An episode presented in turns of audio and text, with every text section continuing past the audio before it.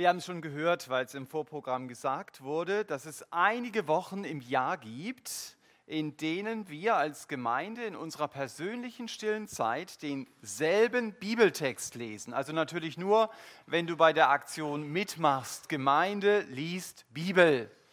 Und für die ganz technikaffinen kann man sich auf Edmondo noch austauschen oder ein Video vom Nathanael zusätzlich noch sehen oder irgendwelche Kommentare lesen. Und in der letzten Woche haben wir den zweiten Teil des Josua-Buches gelesen. Und deswegen geht es natürlich auch heute Morgen in der Predigt um einige Schwerpunkte aus Josua 13 bis 24. Wir können also unmöglich alle Kapitel zusammenfassen, das geht nicht. Aber einzelne Schwerpunkte aus diesen Kapiteln, die sollen in diesen Predigten jeweils behandelt werden. Also ich warte eigentlich auf die Präsentation hier. Ihr werdet gleich sehen, dass dort ein Bild ist, Landeanflug auf Tel Aviv. Und so befinden wir uns gerade, Landeanflug auf Tel Aviv, um auf Josuas Spuren unterwegs zu sein. Ich habe die historischen Aufzeichnungen von Josua mit dem Satz überschrieben, nimm Gottes Land ein. Ihr seht es hier hinter mir, nimm Gottes Land ein. Und mein erster Unterpunkt heißt, nimm Gottes Land ein, weil es ihm gehört. Nimm Gottes Land ein, weil es ihm gehört. Später wird noch ein zweiter Unterpunkt dazukommen, der wird aber in der Zeit etwas kürzer sein als dieser erste Unterpunkt. Dem Herrn gehört die Erde und was sie erfüllt, der Erdkreis und ihre Bewohner. Das lernen wir aus Psalm 24. Also dem Herrn gehört die Erde. Das ist in etwa genau das, was auch zum Beispiel Jesaja 27, Vers 5 bestätigt.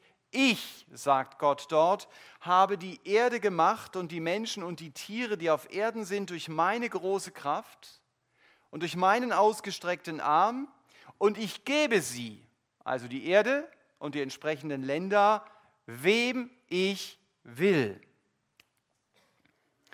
Und wir haben es im letzten Jahr in 3. Mose 25 schon gelesen, dass Gott über Israel sagt, mir gehört das Land.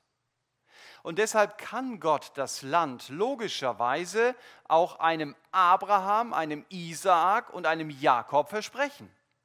Was mir nicht gehört, das kann ich nicht verschenken. Also jedenfalls bekommt ihr dann Ärger mit irgendjemand anders, wenn ihr das macht. Also wenn ich es nochmal zusammenfasse, Gott gehört die Erde und ihm gehört auch das Land Israel und deshalb kann er das Land dem geben, dem er es geben will.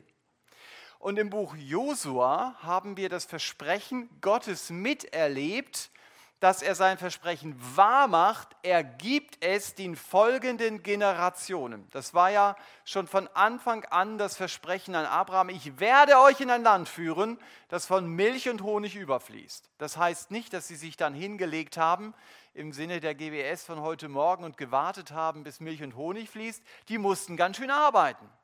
Aber Gott hat dieses Land ihnen gegeben.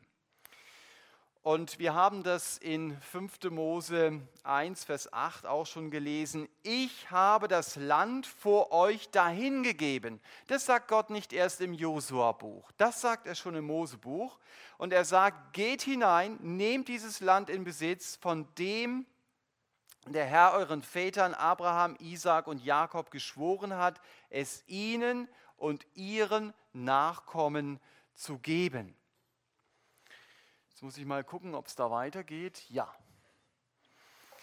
Wir haben in Kapitel 1 bis 12 miterlebt, dass Israel begonnen hat, für Gott dieses Land einzunehmen.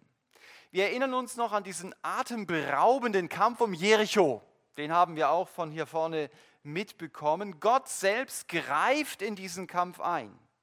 Und dann schlussendlich doch dieser Sieg in Ai.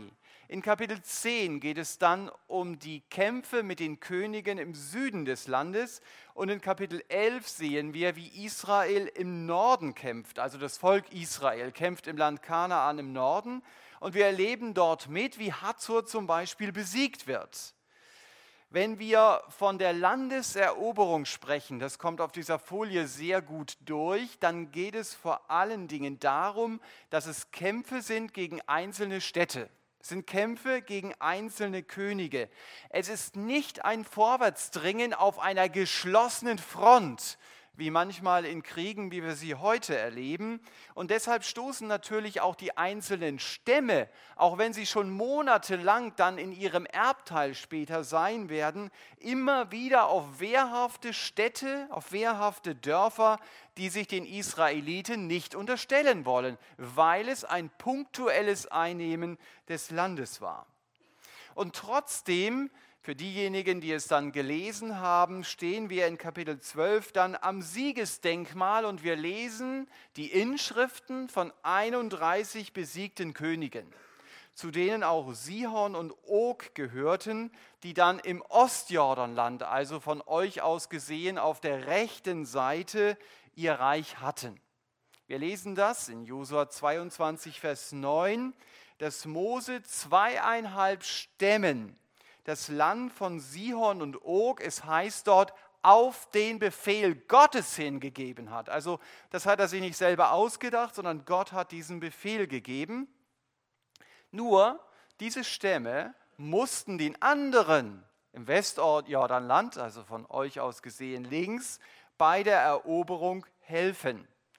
Und wenn ihr euch dann zu Hause vielleicht mal Josua 22, Vers 1 durchliest, dann lässt es vermuten, die wehrfähigen Männer haben ihre Frauen im Ostjordanland sechs Jahre lang zurückgelassen, bis die Landeseroberung abgeschlossen war. Also hätte es damals schon einen Muttertag gegeben, wäre das wahrscheinlich bei jedem folgenden Muttertag angesprochen worden. Schatz, dass du diese sechs Jahre so super für Haus und Garten oder wenn Kinder da waren, für die Kinder gesorgt hast, das vergesse ich dir nie. Also sechs Jahre lang alleine. Das lässt der Text auf jeden Fall vermuten. Wir kommen jetzt aber zu Josua 13. Josua 13, Vers 1 bis 7. Als nun Josua alt und hochbetagt war, da sprach der Herr zu ihm, Du bist alt geworden, du bist hochbetagt und sehr viel Land ist noch übrig, das in Besitz genommen werden muss. Dies ist das Land, das noch übrig ist. Alle Bezirke der Philister und das ganze Geschur von Sihor an, der vor Ägypten fließt, bis zur Grenze von Ekron im Norden. Es wird zum Gebiet der Kanaaniter gerechnet. Die fünf Fürsten der Philister, der Gaziter, der Ashdoditer, der Aschkeloniter, der Gatiter, der Ekroniter und der Aviter. Im Süden das ganze Land der Kananiter und Meara, das den Sidoniern gehört, bis Afek, bis an die Grenze der Amoriter. Und das Land der Gebealiter und das ganze, der ganze Libanon gegen Sonnenaufgang von Baalgad am Fuß des Hermongebirges, bis man nach Hamad kommt. Alle Bewohner des Gebirges vom Libanon bis an die an bis Mesrefot Mayim, alle Sidonier. Ich selbst werde sie vor den Söhnen Israel vertreiben, nur verlose das Land für Israel als Erbteil, wie ich es dir befohlen habe, und nun verteile dieses Land als Erbteil unter die neun Stämme und den halben Stamm Manasse. Wenn ich das so lese, dann freue ich mich, mache, also ich lese zurzeit in diesem Jahr äh, durch die englische Bibel und äh, ich lasse es mir mal vorlesen. Dann lasse ich mir auch alle Namen vorlesen, dann kann ich ganz entspannt darauf schauen. Ja, die haben wir gesehen, diese Namen hier. Und jetzt schauen wir uns mal Josuas Fußspuren an. Zunächst einmal, wenn man diese Zeilen liest, dann kommt einem natürlich eine Frage. Warum hat Gott diese Völker vertrieben? Warum hat er Israel teilweise den Auftrag gegeben, die Landesbewohner sogar umzubringen? Das ist eine Frage, die stellt sich jedem Bibelleser. Und ich glaube, dass es darauf keine wirklich absolut zufriedenstellende Antwort für uns gibt. Aber es gibt doch Anhaltspunkte, wo wir begreifen können, vielleicht sind das Gründe, warum Gott den Befehl seinem Volk gegeben hat.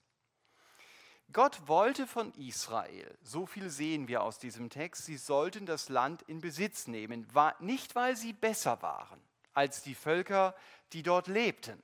Sagt Gott sehr explizit.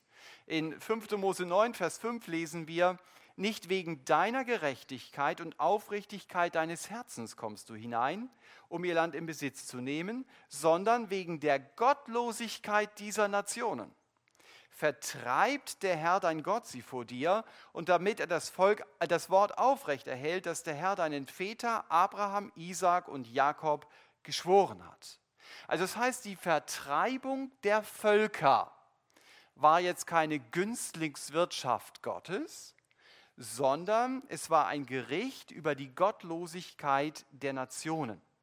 Also handfestes Gericht Gottes. Wir sind es heute ja gar nicht mehr gewöhnt, so zu denken. Es gibt eine rote Linie bei Gott. Und wenn die überschritten ist, dann wird ein Volk Gottes Gericht erleben. Und das kann schrecklich sein. Wenn hier Menschen sterben, dann müssen wir verstehen, dass diese Menschen sich massiv gegen Gott versündigt haben und dass Gott sie jetzt richtet. Übrigens, er wird genauso später das Volk Israel durch ein anderes Volk richten, weil auch Israel sich bewusst von Gott abgekehrt hat. Das Prinzip wird hier deutlich, Schuld fordert Strafe.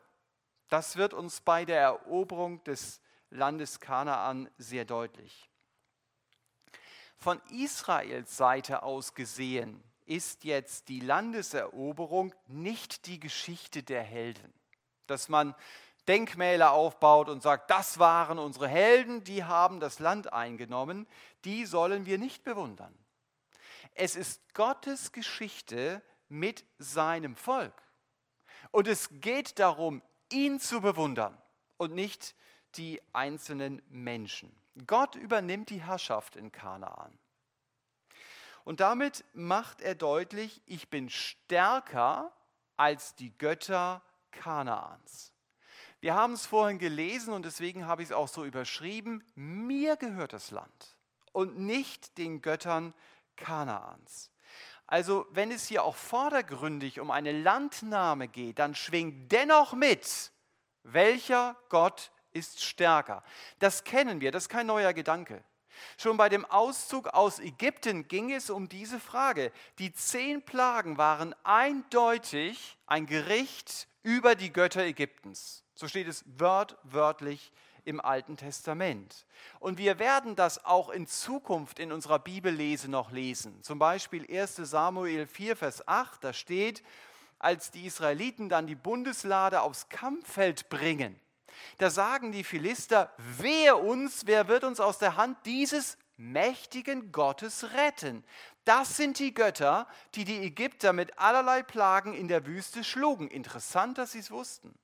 Seid tapfer und seid Männer, ihr Philister, damit ihr nicht den Hebräern dienen müsst, wie sie euch gedient haben.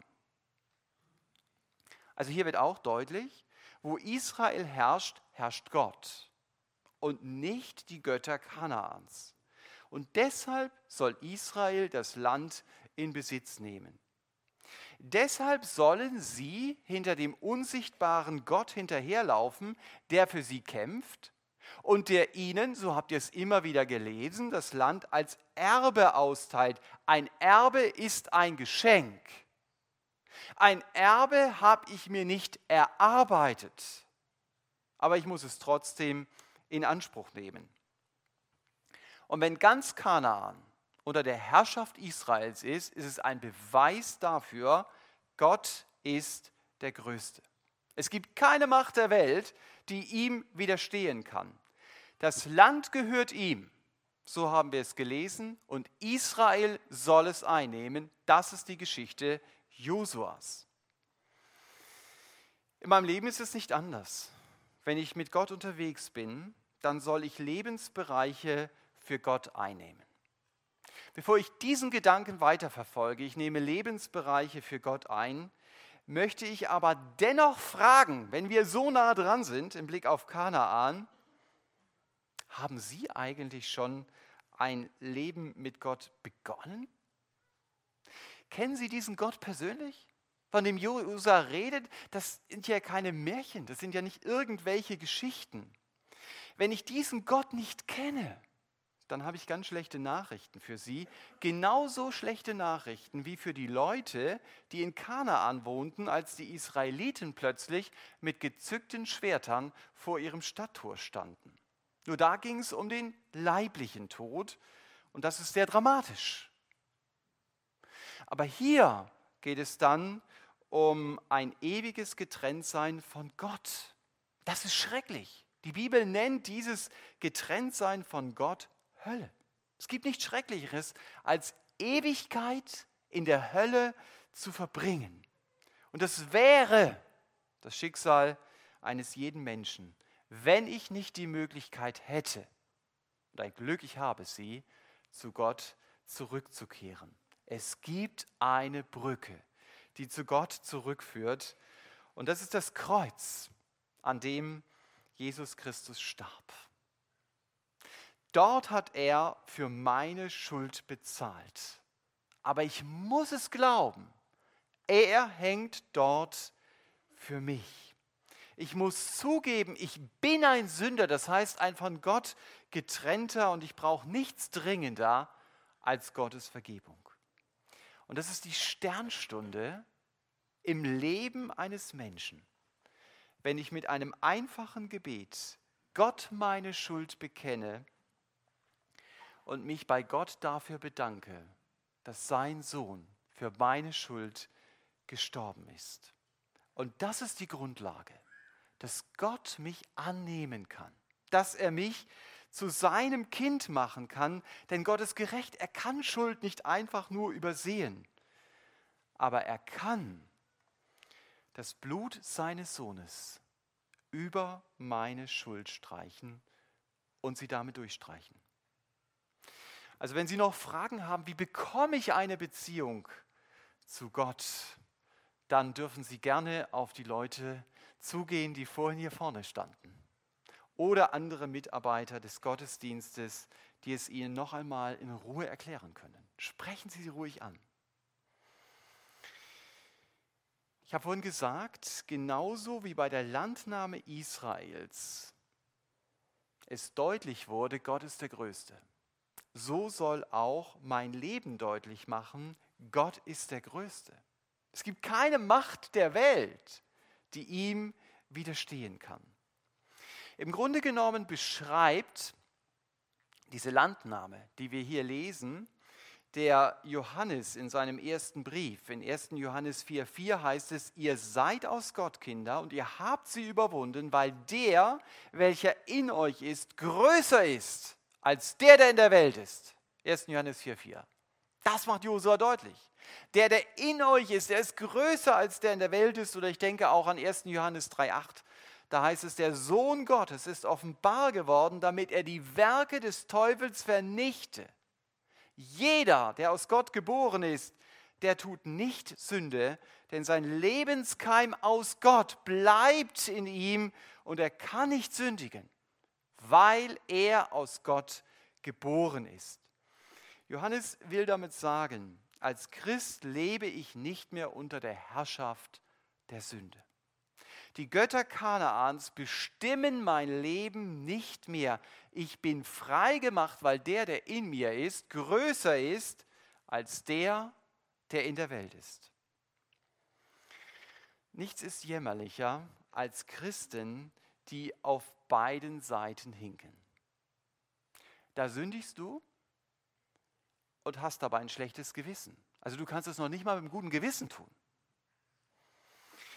Und auf der anderen Seite nutzt du aber auch nicht die Kraft, die du eigentlich hättest, der Sünde zu widerstehen, weil du irgendwie dann doch nicht mit der Sünde brechen möchtest. Und deswegen wird dein Lebensland immer noch von der Sünde beherrscht. Menschen, die so unterwegs sind, die reden davon, Jesus macht frei, super. Aber sie leben wie Gefangene der Sünde, Gefangene ihrer Wünsche, Träume und Leidenschaften. Paulus redet mal über diesen Lebensstil in Römer 2 und sagt, du rühmst dich des Gesetzes Gottes. Also wenn ich dich reden höre, denkst du, Mensch, das ist ein Gelehrter, der redet über das Wort Gottes. Aber, der Satz geht weiter, du verunehrst Gott durch die Übertretung des Gesetzes, deshalb wird deinetwegen Gottes Name gelästert unter den Menschen, die Gott nicht kennen. Und dabei soll, wenn ich mit Jesus schon unterwegs bin, mein Leben doch deutlich machen, Gott ist der Größte. Aber meine Lebensgebiete werden von den Göttern Kanaans beherrscht. Weißt du, was das zeigt? Das zeigt, mein Gott ist klein, so klein. Er kann mich nicht freimachen von meinen Einstellungen, die Sünde irgendwie doch gut zu finden und zu tun. Gott hat keine Macht, in meinem Leben die Sünde zu brechen. Sünde ist immer stärker als er. Er hat keine Macht, er ist wie ein zahnloser Tiger, weil ich immer noch Sklave der Sünde bin, meiner Wünsche und Leidenschaften, die mich bestimmen und die gegen Gottes Wort rebellieren. Und weißt du, was mein Leben noch deutlich macht? Gott schafft es nicht, meine größte Freude und tiefe Erfüllung zu sein. Denn die suche ich aber anders. Also suche ich sie und kann sie wahrscheinlich bei Gott nicht finden. Diesen Eindruck vermittelt zumindest mein Leben, wenn es beherrscht wird von den Göttern Kanaans. Ihr habt euch durch die Kapitel 13 bis 19 durch viele Namen gekämpft. Da waren also die Grenzen der Stämme beschrieben. Auf Edmodo, dieser Plattform, wo man über die Bibellese diskutieren kann, hat jemand gefragt, warum alle diese Namen? Naja, diese Namen waren mal rein äußerlich gesehen natürlich notwendig, denn sonst hätte man nicht gewusst, äh, wo verläuft eigentlich die Grenze. Jemand anders schrieb, mir fällt auf, heute geht es um Grenzen, damals ging es auch schon um Grenzen. Ja, das stimmt. In Kapitel 18 wird genau beschrieben, wie das Land aufgeteilt wird. Also wenn du das nochmal verinnerlichen willst, Kapitel 18 ist dann eine gute Referenz. Also einige Gesandte sind im Land umhergelaufen. Sie haben so grobe Landkarten erstellt. Man müsste eigentlich sagen, es waren Listen. Es waren also nicht so geografische Karten, es waren Listen. Mit diesen Listen, also mit markanten Landpunkten, sind sie dann zurückgekommen nach Silo. Dort hat man das losgeworfen und dann wurde klar, wer wohnt wo und wer herrscht worüber. Das war von vornherein klar. Levi, so hat der Nathanael es gesagt, die haben also kein Erbe bekommen in Form vom Land, sondern nur so kleine Städte mit einem gewissen Landanteil, das sie nicht beim Rewe einkaufen mussten. Ja, aber wenn wir diese Karte vielleicht mal etwas äh, modifizieren und stellen uns vor, diese Karte wäre die Karte unseres Lebens. Und auf dieser Karte würden einzelne Lebensbereiche stehen. Dann stellt das Buch Josua mir tatsächlich die Frage, herrscht denn Gott in diesen Lebensbereichen? Oder heißt es auch bei mir immer wieder, wie zum Beispiel in Josua 17, die Söhne Manasses konnten die Städte nicht in Besitz nehmen, so gelang es den Kananitern in diesem Land wohnen zu bleiben.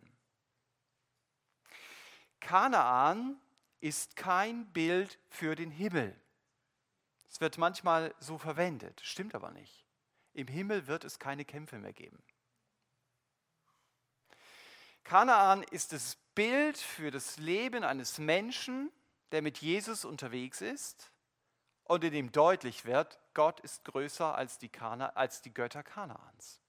Ein Mensch, der im Sieg lebt. Gott hat die Herrschaft in meinem Leben. Wie sieht es aus? Gottes Herrschaft in deinem Stammesgebiet, in deinem Lebensbereich Finanzen. In 1 Timotheus 6, Vers 10 lernen wir, Habsucht, also Geldliebe, ist eine Wurzel alles Bösen. Gehört mein Geld wirklich Gott? Verwalte ich es für ihn? Oder denke ich, naja, ich bin ja der Besitzer, kann er mit meinem Geld machen, was immer ich will? Was ist die wirklich versteckte Motivation meines Handelns? Ist das vielleicht Geld?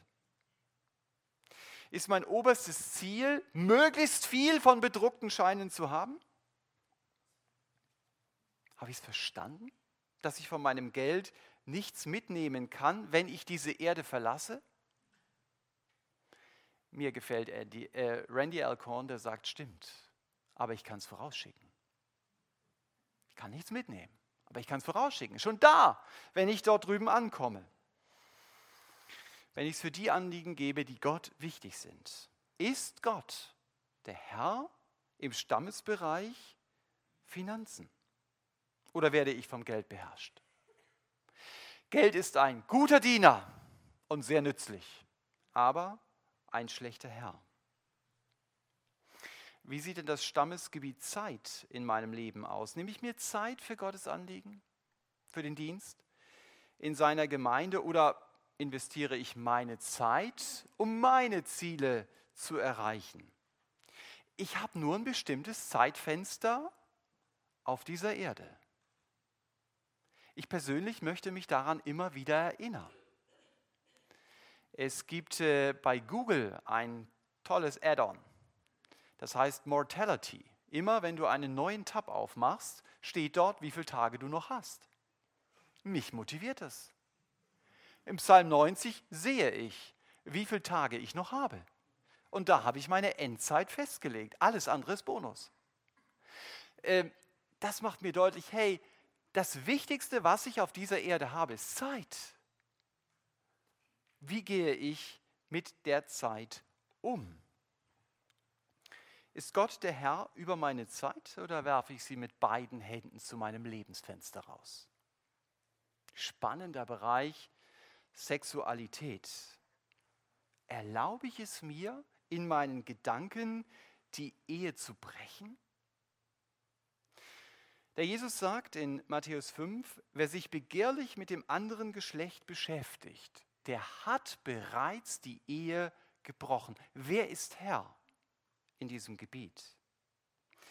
Und wenn ich nicht verheiratet bin, herrscht Gott über meine Gedankenwelt?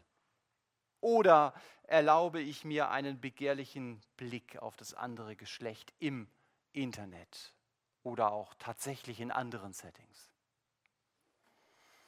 Und was ist, wenn mich das gleiche Geschlecht anzieht? Lass ich mir von Gottes Wort sagen, stopp, Du magst so empfinden, jawohl, aber du musst es nicht leben. Wie sieht es aus im Bereich Emotionen? Emotionen sind ja gut. Einige von uns haben davon mehr, andere weniger. Gott hat Emotionen geschenkt. Aber wenn ich durch meinen Zorn oder mein Beleidigtsein, das ist die andere Seite, Beziehungsporzellan zertrete, dann herrschen noch die Kananiter in meinem Leben und nicht Gott. Auch wenn ich mit ihm unterwegs bin. In diesem Bereich jedenfalls nicht.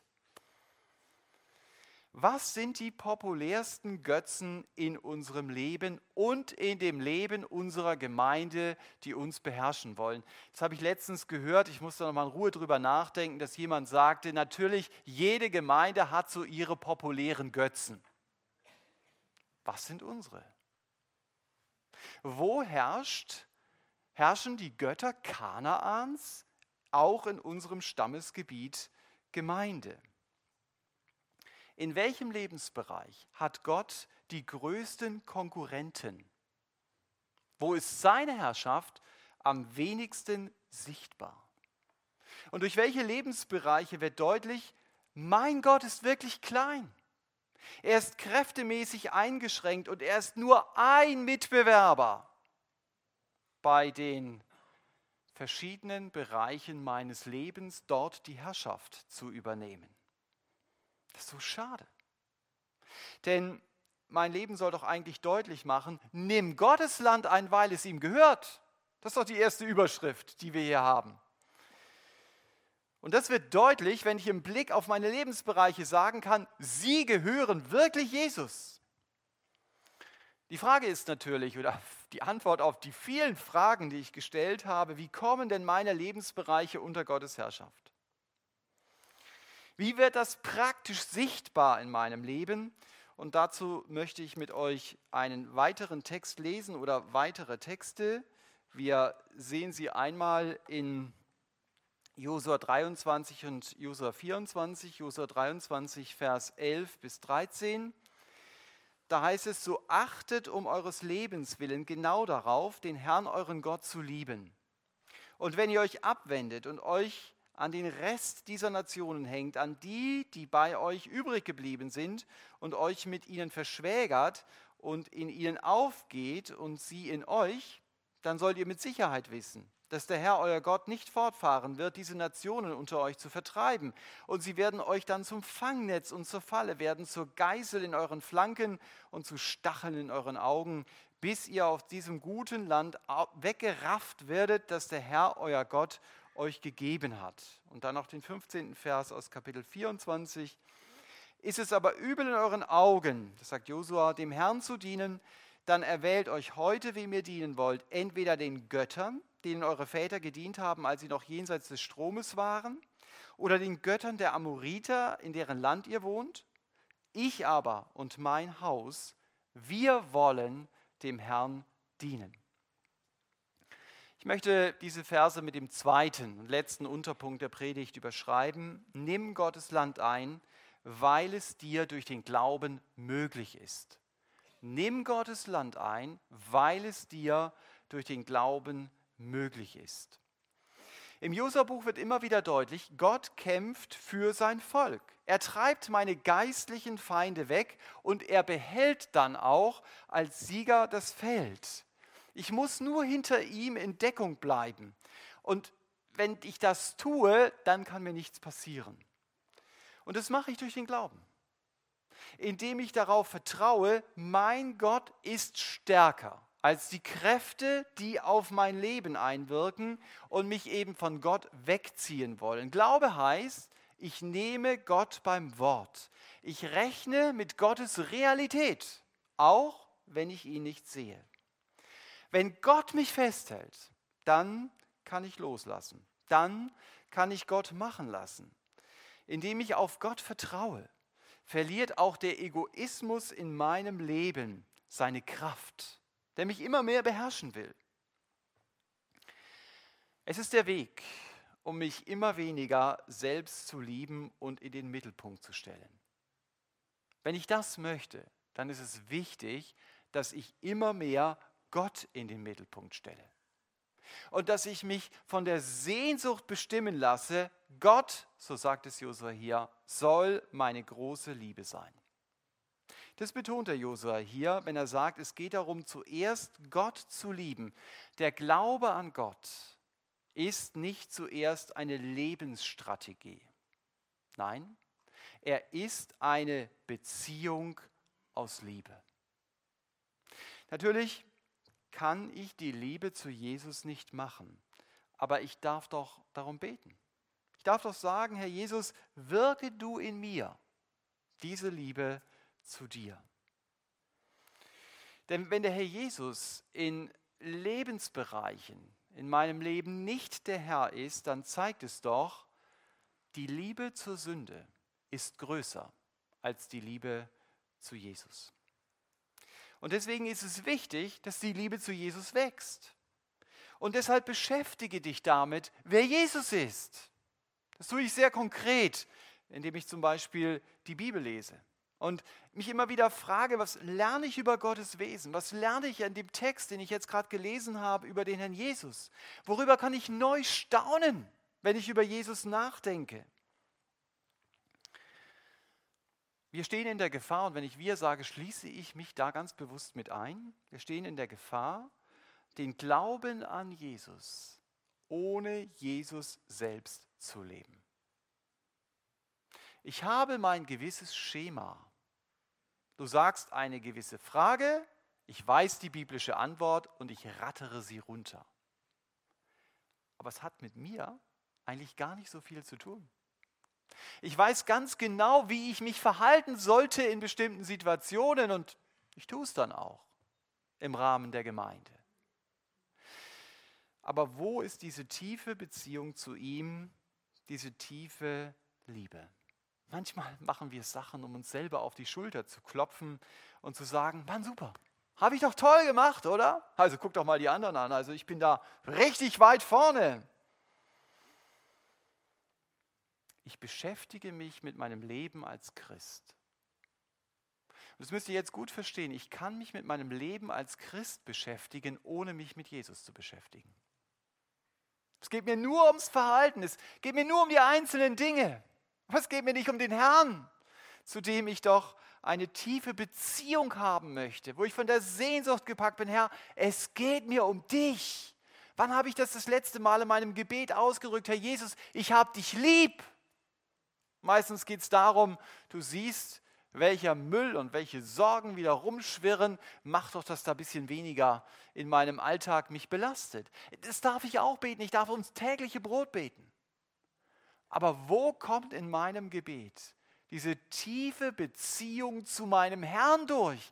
Das versucht Josua hier schon im Alten Testament deutlich zu machen. Es geht um die Liebe. Jesus wird es dann im Neuen Testament wiederholen und sagen, das ist das wichtigste Gebot, Gott über alle Dinge zu lieben. Das muss die Grundlage sein. Liebe Gott und liebe Jesus. Und dazu gehört, ich höre nicht auf, darüber zu staunen, wie sehr Gott mich geliebt hat. Er hat seinen Sohn auf diese Erde geschickt, um für mich zu sterben. Schade, dass du es schon gehört hast. Es ist so unglaublich. Wenn du es das erste Mal hörst, ich habe die Woche eine Geschichte von, von Mark Dever über die Kreuzigung gelesen, fand ich richtig gut. Er sagt, also normalerweise Hollywood gewöhnte Leute, wenn sie die äh, Geschichte das erste Mal lesen, die wissen, ich weiß Bescheid. Der Held wird irgendwo gerettet, da kommt ein Hubschrauber oder er wird irgendwo fliehen. Alles klar, so läuft es immer ab. Hier nicht. Jesus stirbt. Aus Liebe. Er kommt nicht raus. Er hätte tausende von Engeln rufen können. Hat er nicht, weil er mich geliebt hat und weil er dich geliebt hat. Wenn die Liebe zu Jesus mich beim Herrn hält, dann wird die Sünde an Anziehungskraft in meinem Leben verlieren. Wahrscheinlich wird die Anziehungskraft der Sünde nie ganz weg sein, weil es in meinem Menschsein liegt, dass die Sünde so eine Restattraktivität behält. Aber wenn die Liebe zu Jesus mich bestimmt, dann wird die Sünde in meinem Leben keine Herrschaft mehr haben können. Und wenn die Sünde mir ihre Angebote macht, dann ist es gut, mal zu thematisieren, um welches Ziel es hier überhaupt geht. Also vielleicht mal exemplarisch herausgegriffen, du hast eine bestimmte Position, weil da hast du Macht, dann kannst du den anderen Leuten sagen, was sie tun sollen, ja. Äh, das, das will ich haben. Und wenn das dann in mein Leben hineinkommt, dann kann ich das zum Gebet machen, sagen, Herr, diese berufliche Position, die spricht mich an. Ich bin bereit, viel Zeit dafür einzusetzen, um sie mir zu verdienen. Natürlich, ich könnte diese Zeit besser einsetzen, aber ich setze sie dafür ein. Und vielleicht bin ich sogar bereit, manche meiner Werte zu verraten, nur um mehr Macht zu haben. Und dann höre ich immer wieder dieses Werbeversprechen. Wenn du diese Position erreichst, was wird sie dann tun? Dann wird sie dein Leben erfüllen. Äh, das Problem ist nicht die Position. Also, wenn du eine gute Position hast, dann musst du jetzt nicht mit schlechtem Gewissen hier sitzen und sagen, oh, Hilfe, da bin ich jetzt gewesen oder so. Aber was ich mich fragen muss, ist diese Position in diesem Beispiel, kann alles andere sein, mein Götze, dem ich diene? Glaube ich, dass das mein Leben erfüllen kann? Wenn ich zu mir selbst ehrlich bin und ich merke, das trifft zu. Doch, doch, doch, doch, das ist mein Götze. Dann darf ich es auch laut beten und darf sagen, Herr Jesus, eine Position kann mich niemals so erfüllen, wie du mich erfüllen willst. Vergib mir, dass ich der Lüge glaube und mein Leben danach ausrichte. Und jetzt setzt du für Position das ein, was für dich so attraktiv ist, sei es eine Beziehung, ein Haus, ein Auto, eine Weltreise oder was weiß ich. Dass du sagst, Herr, vergib mir, dass ich glaube, dass mich das so erfüllen kann, dass ich denke, es kann mich mehr erfüllen als du selber. Es geht darum, Gott zu lieben und mich nicht an die Nationen zu hängen und von ihnen Erfüllung zu erwarten. Und damit durch meine Lebensbereiche Gott groß gemacht wird, ist also die Liebe zu Gott das tragende Fundament. Ich lerne aber auch aus Josua 24, Vers 15, dem Vers, den ihr dort ganz unten seht, eine Entscheidung ist trotzdem nötig. Nicht nur einmal, sondern immer wieder. Ich muss mich entscheiden, wem will ich dienen? Den Göttern der Gesellschaft, in der ich lebe? Das sind eine ganze Menge, die mich jeden Tag angreifen. Oder will ich dem Herrn dienen? Gott selbst will mein Erbteil werden. Wir haben das schon im Rahmenprogramm gehört. So hat der Stamm Levi es erlebt. Die haben nicht so viel Land wie die anderen bekommen, nur einige Städte und mit etwas Umland damit es ihnen zum Leben gereicht hat, weil sie sollten sich nicht in die Beschäftigungen des Lebens verfangen. Sie sollten möglichst ungehindert Gott dienen können. Gott selbst wollte ihre ganze Erfüllung werden. Für welche Ziele will ich leben? Das kann ich mitentscheiden.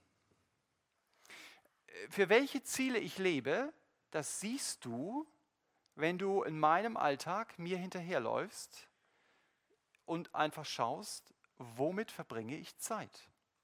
Du kannst viel sagen, das ist meine Priorität. Also, wofür du Zeit verbringst, womit du dich mit deinem Denken beschäftigst, das ist das, wofür du lebst. Natürlich gibt es Zwänge, in Anführungsstrichen. Ja? Also, äh, viele von euch müssen Geld verdienen, äh, Verantwortungen wahrnehmen, alles gut. Alles richtig. Aber was mache ich mit der Zeit, die ich zur Verfügung habe? Stelle ich mir überhaupt noch mal die Frage, muss ich überhaupt jetzt diese größere Verantwortung annehmen? Oder wäre es vielleicht besser zu sagen, ich will dafür mein Leben nicht investieren? Das sind sehr aktive Entscheidungen.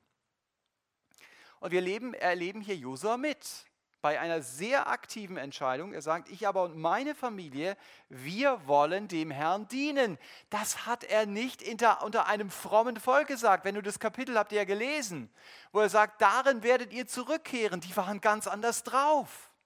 Und inmitten dieses Volkes sagt Josua, nein, wir wollen einen anderen Weg gehen. Ich will das Land meines Egoismus und meiner Götzen für Gott einnehmen. Und das heißt, Jesus soll dort herrschen. Und das wird auch daran deutlich, so jetzt im Finale der Predigt, es wird auch daran deutlich, dass ich dem anderen diene. Da geht es nicht mehr um mich. Da geht es dann um den anderen. Das hat der Jesus auch so gelebt. Er sagt, ich bin gekommen, um nicht um mir dienen zu lassen, sondern um zu dienen und mein Leben zu geben. 1. Johannes 3:16 sagt sogar, gib dein Leben für die Brüder, weil Jesus sein Leben auch hingegeben hat. Das heißt in unserem Kontext, ich investiere Zeit, ich investiere Kraft, ich investiere Geld in den Dienst von Menschen mit der Motivation, weißt du was, ich tue dir jetzt etwas Gutes, weil Jesus für mich starb. Das ist meine Motivation. Und das ist mein persönlicher Kampf. Mir ist es aufgefallen, seitdem ich jetzt zu Jahresbeginn so ein Tagebuch ausfülle. Ich glaube, ich habe im Ehre-Magazin davon geschrieben.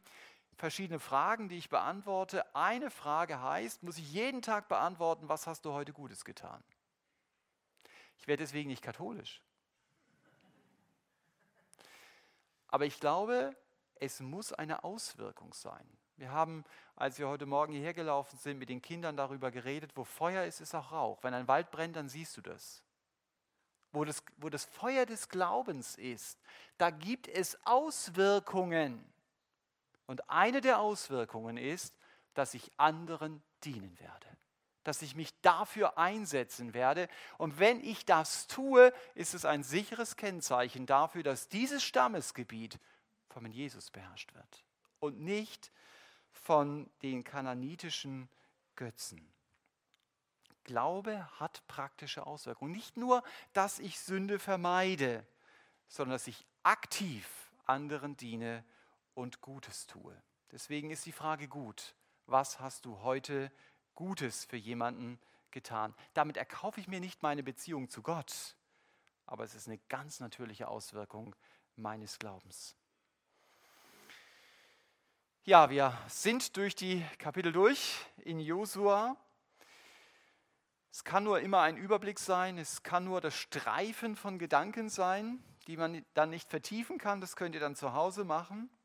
Aber vielleicht hat euch der Rückblick geholfen auf diese Kapitel, um zu verstehen, nimm Gottes Land ein, weil es ihm gehört. Welchen Gott spiegelt dein Leben wider? Den Kleinen, den Unfähigen, der mich nicht erfüllen kann? Oder den Gott der Bibel? Und auf der anderen Seite, nimm Gottes Land ein, weil es dir durch den Glauben möglich ist. Es gibt so viele Verheißungen der Schrift. Nimm sie in Anspruch. Thematisiere, was die Sünde dir versprechen will. Und thematisiere, was Jesus dir gibt. Amen. Wir haben eine kurze Zeit, wo jeder für sich selber darauf Antwort geben kann, was Gott euch wichtig gemacht hat. Und wir werden dann direkt überleiten in ein Lied.